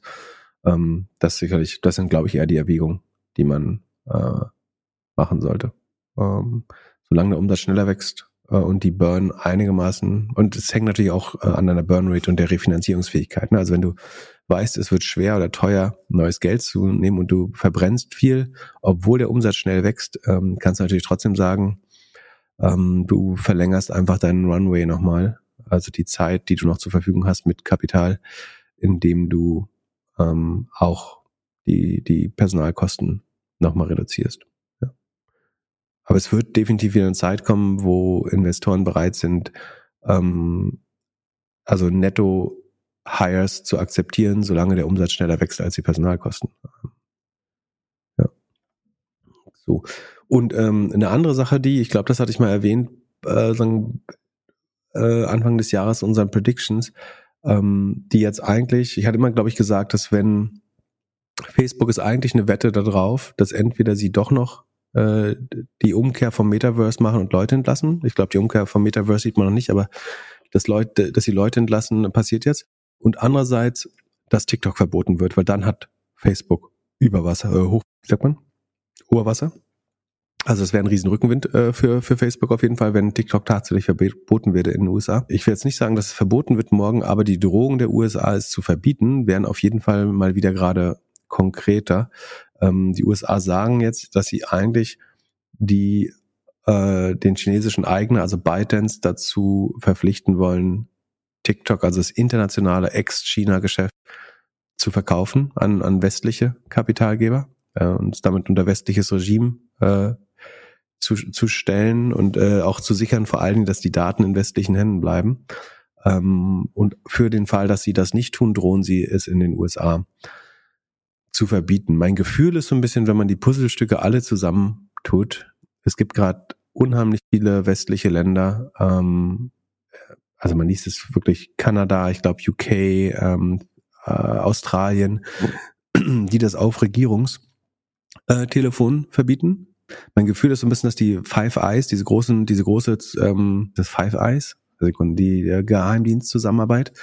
Also mein Gefühl ist, dass Geheimdienste relativ klar herausgefunden haben, dass TikTok spioniert. Ähm, es gab ja auch diese ähm, Beweise dafür, dass äh, westliche Journalisten ausgespäht worden sind. Und ich, so konzertiert wie, wie Staaten, die sonst äh, nicht überhektisch agieren normalerweise. Gerade alle sagen, wir verbieten das mit sofortiger Wirkung, von Regierungstelefonen. Klingt es so, als wenn im Hintergrund irgendein Geheimdienst Alarm geschlagen hat, seine Freunde informiert hat und gesagt hat, nehmt das mal lieber von allen Regierungstelefonen runter. Ähm, das wäre zumindest eine gute Erklärung dafür, warum das gerade so weltweit konzertiert ähm, unter den kollaborierenden Nationen äh, passiert, meiner Meinung nach. Ist aber eine Spekulation, äh, um das auch klar zu sagen. Ähm, ich glaube, das ist auch der Grund, warum die USA jetzt sagen, wir dulden das nicht länger unter chinesischer Kontrolle. Weil natürlich, selbst wenn du es von Regierungstelefon entfernst, die Kinder der ähm, eventuell Kongressabgeordneten oder ähm, der Behördenleiter haben das natürlich trotzdem noch in der Tasche oder die Leute haben noch ein Privattelefon zusätzlich äh, und natürlich kann man auch außerhalb der Regierungstelefone die die Personen verfolgen. Beispiel einfach dadurch, dass ich mit jemandem zum Beispiel kommuniziere, sind ja auch nicht alle Kommunikationen verschlüsselt. Ähm, kann durch dritte Personen zum Beispiel das äh, zustande kommen, wenn ich mir über einen TikTok Messenger schreibe oder was auch immer. Ähm, und ich glaube, dass sich da jetzt die die ähm, die Handlung so verdichten, spricht dafür, dass man wirklich ähm, sehr viel Evidenz dafür gefunden hat, dass ähm, TikTok da spioniert, ähm, die, die Nutzer ausspioniert und deswegen will man es in den westlichen Machtbereich bringen. Die einzige Möglichkeit ist entweder, dass man eine separate Entity hat, also dass ähm, ByteDance selber sagt, sie trennen sich auf in ByteDance US oder und China oder dass man eben das ganze US-Geschäft verkauft an westliche Kapitalallokatoren, Fonds oder Investoren oder äh, über ein IPO verwestlicht. Ähm, ich glaube nachvollziehbar, wenn man diese Beweise gefunden hat, die ich jetzt an der Stelle, die es nach meiner Meinung nach gibt. Also zumindest bei Journalisten äh, ist es, glaube ich, öffentlich geworden auch. Um, und im Moment scheint China noch relativ äh, zurückweisend zu sein, was die Forderung angeht, oder sagen, droht implizit mit Vergeltung, wobei man sagen muss, dass ein US-Bann von TikTok wäre ja eigentlich die Vergeltung für bestehende äh, Bans, die es schon längst gibt gegenüber westlichen, äh, also Google und so weiter, ist ja längst ähm, verboten in China. Deswegen wäre eine weitere Reaktion darauf natürlich eher komisch. Da, die, die, was wäre die drastischste Re äh, Reaktion, die du dir vorstellen kannst von China? Mm, keine Produkte mehr ausliefern. Na, denk mal an ein eigenes Portfolio. Und es nicht Handtaschen nicht mehr kaufen, um das schon mal zu sagen. Äh, äh, keine Ahnung. Ja, der Maximalschlag von China wäre Apple-Produkte. Also entweder ähm, sozusagen Apple von seinen Zulieferern abzutrennen oder den Verkauf von Apple-Produkten nach China zu erschweren, mit, mit, mit Steuern zu belegen. Das wäre natürlich ein äh, signifikanter Impact auf die US-Wirtschaft. Aber das ist vielleicht natürlich auch ein Mittel, was man sich für schwerere zukünftige Konflikte noch äh, aufbewahren will. Aber also US-amerikanische Tech-Unternehmen zu bestrafen, ist keine Option, weil die äh, schon längst nicht mehr größtenteils in China zugelassen ist. Von daher ist es so ein bisschen eine hohle Drohung. Also man muss ja irgend, irgendjemand muss man schon finden, den man bestrafen kann. Also mal sehen, wie das ausgeht. Es bleibt spannend. Ähm, sollte es dazu kommen, dass TikTok gesperrt wird, ähm, dann wirst du natürlich ein paar findige Leute finden, die das irgendwie mit äh, VPN oder so umgehen. Aber das nervt natürlich auch, wenn man das ständig machen muss bei einer, bloß wegen der Social Media App. Ähm, aber es wäre natürlich ein großer Rücken, Rückenwind für Meta und für Snap äh, wenn das passieren sollte. Was ich aber nicht glaube, dass es passiert. Und für YouTube. Und für YouTube, genau. Ähm, aber da, da bleibt spannend und äh, das ist auch ein Grund, warum ich Meta jetzt nicht geschortet hätte, einfach, weil die Wahrscheinlichkeit, dass das dann eben doch passiert, da würde ich ungern kalt erwischt werden wollen. Ansonsten sagen eine eher positive News ist, dass wusstest du, dass Ryan Reynolds, also der Blackpool-Actor, äh, Schauspieler, bekannt aus Blackpool, gibt es andere Filme, die du kennst mit dem? Äh, können wir jetzt auch wieder der nicht vorher so Hä? Hat er, hat er nicht früher angefangen mit so den ganzen äh, Liebesfilm-Zeug? Also eher so dein Adam Sandler Comedian-Zeug? ähm, äh, The Proposal hat er mal gemacht mit äh, Sandra Bullock, sehe ich gerade. Ähm, Green Lantern natürlich auch. Äh, Bullet Train, den habe ich im Flugzeug gesehen. Sehr lustiger Film. Und ja, und lauter so Rom-Com, äh, Romantic Comedy-Kram. Fast and Furious hat er auch mal mitgespielt. Naja, wie auch immer, auf jeden Fall ähm, zeigt der so ein bisschen, wie unser Influencer-Business alles nur Pillepalle ist. Ähm, der hatte nämlich einfach mal äh, eine Telefon, äh, eine Mobilfunkmarke in den USA gegründet. Ähm, und äh, die hieß Mobile Mint, oder? War das Mobile Mint? Sekunde. Ähm, Mint Mobile, Entschuldigung. Ähm, und die hat er an die T-Mobile USA verkauft jetzt für 1,3 Milliarden US-Dollar.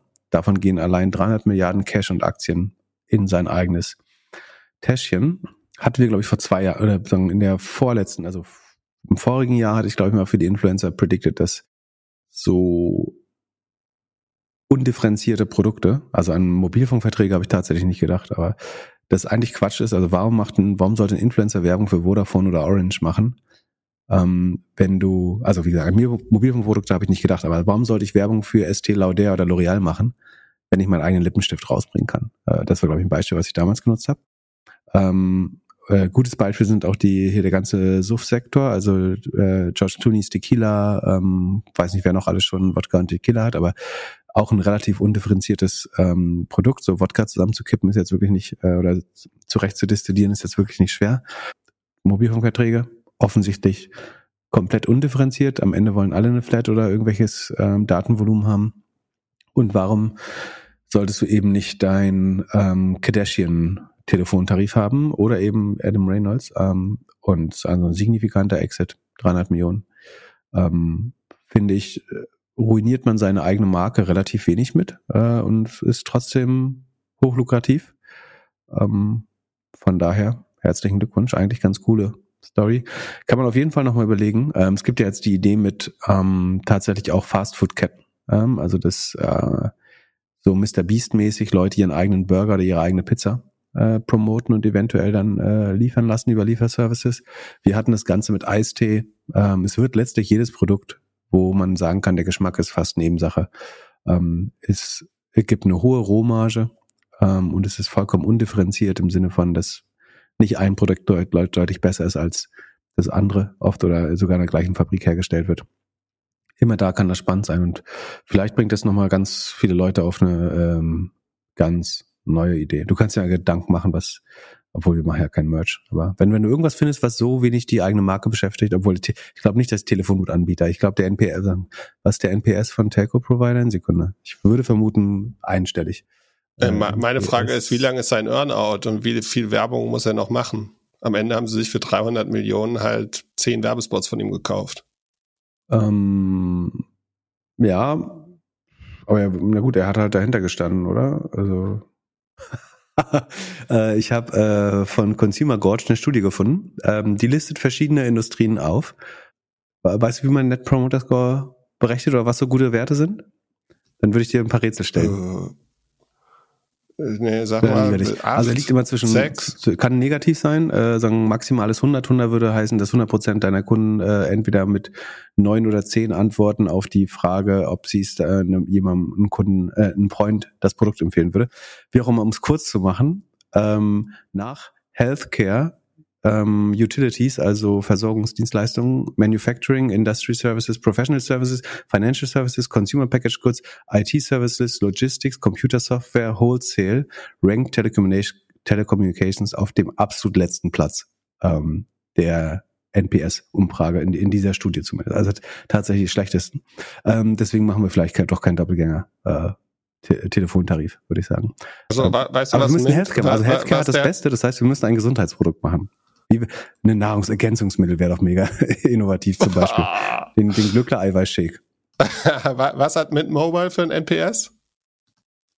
Was denkst du? Äh, weiß ich nicht, aber ich glaube, man verzeiht das eher, wenn man so ein persönliches, äh, also so ein, so ein äh, Vodafone oder T-Mobile zu hassen, ist einfacher als äh, so, so einen netten Typen, glaube ich. Oder? Ja, 43. 43, 43 ah, ist, immer, ist über, und, also 31 ist der Schnitt. 31 ist der Schnitt bei Telco. Von daher ist 43 signifikant darüber, muss man schon sagen. Und wir machen ja keine Werbung, aber wir haben ja mal Werbung für Frank gemacht und ich muss sagen, ich bin jetzt Kunde, ist echt gut. Ja, bist du zufrieden? Äh, was für ein, was für ein Netz bist du da? T-Mobile?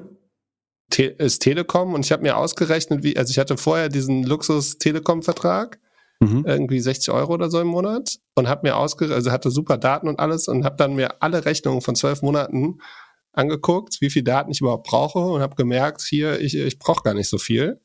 Hab jetzt hier, glaube ich, acht und äh, habe jetzt noch 4,2 übrig. Also ich glaube, ich komme gut durch den Monat noch durch. Ich habe jetzt noch eine schöne, schöne Tabelle und? gefunden. Also man sieht, Glücker probiert wirklich, bevor wir für irgendwas Werbung machen, probieren wir das Produkt eigentlich immer selbst. Deswegen hat Glück ja auch hier so ein schönes neues äh, seidenfarben glänzendes äh, Hemd und einen neuen Mobilfunkvertrag.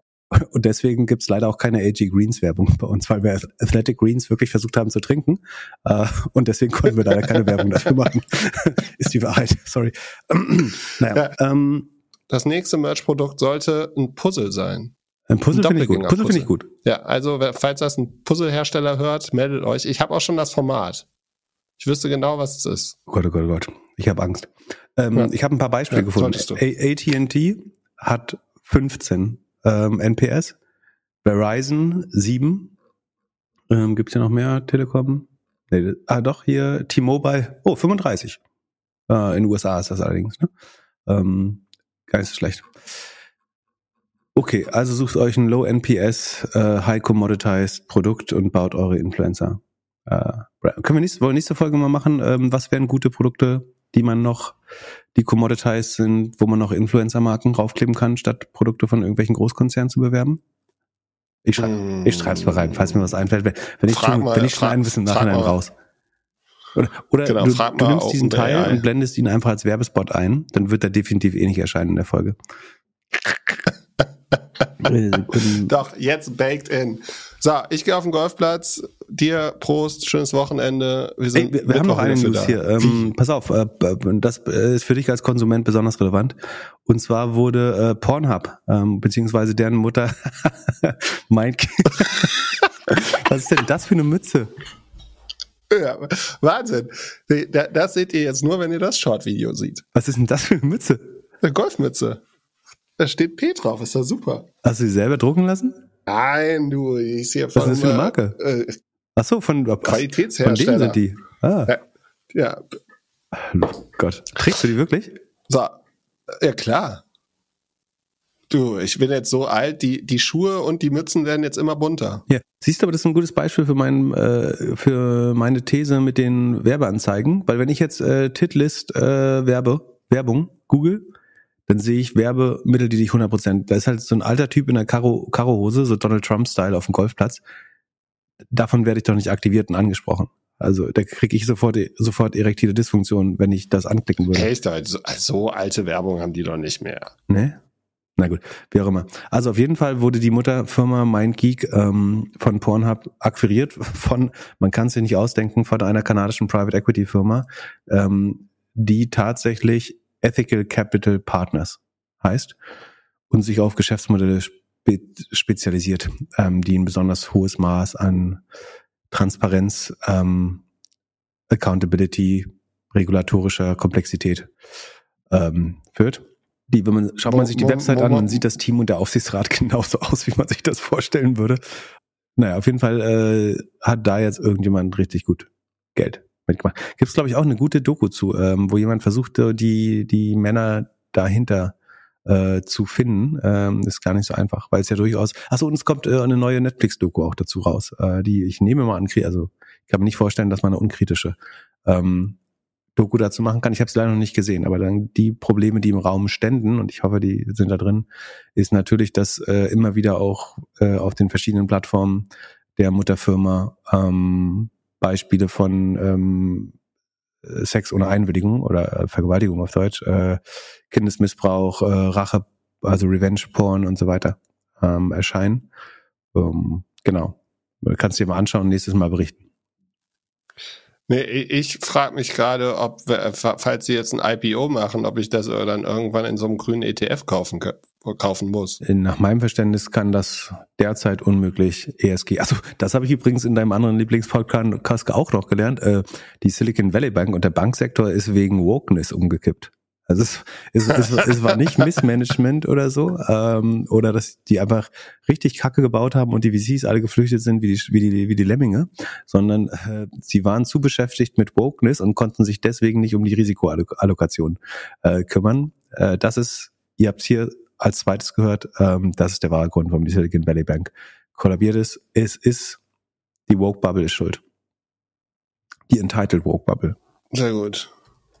So, dann bis nächste Woche mit euren Entitled Woke Bubble Podcast Hosts, ähm, wenn wir uns neue Modelle ausdenken, wie wir Influencer zu Milliardären machen können.